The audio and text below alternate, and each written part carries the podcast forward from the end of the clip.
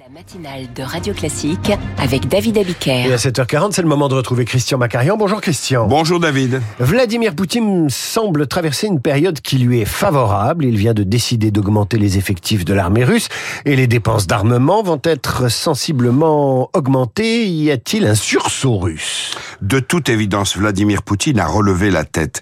Coup sur coup, il a fait voter par la Douma, la chambre basse du Parlement russe, une hausse de 70% des dépenses militaires en première lecture du projet de loi de budget 2024-2026.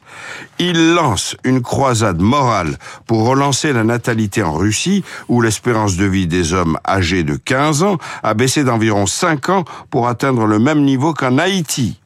Enfin, il vient de signer le vendredi 1er octobre un oukase ordonnant d'augmenter de 15% les effectifs des forces armées russes, soit 169 372 militaires C'est supplémentaires. précis. Oui, presque 170 000 lancés évidemment contre l'Ukraine.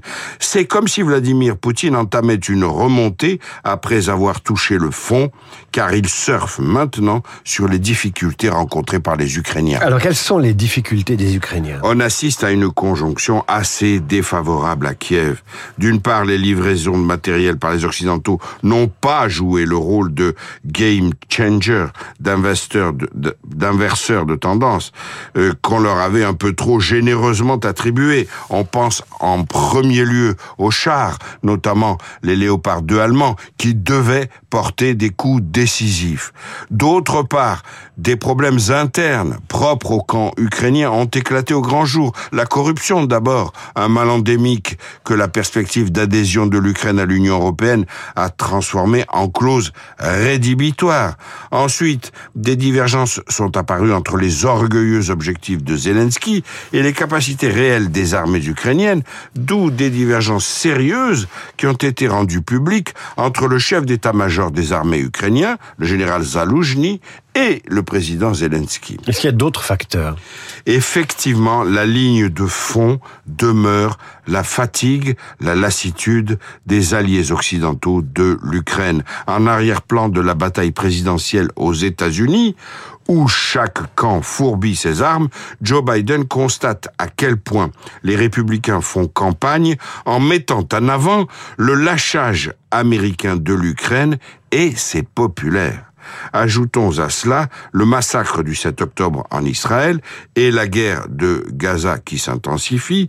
Tout cela refocalise l'investissement militaire américain sur la vieille zone conflictuelle du Moyen-Orient. Et donc Poutine profite de tout ce contexte pour redorer son blason. Incontestablement, il a repris le contrôle du tempo.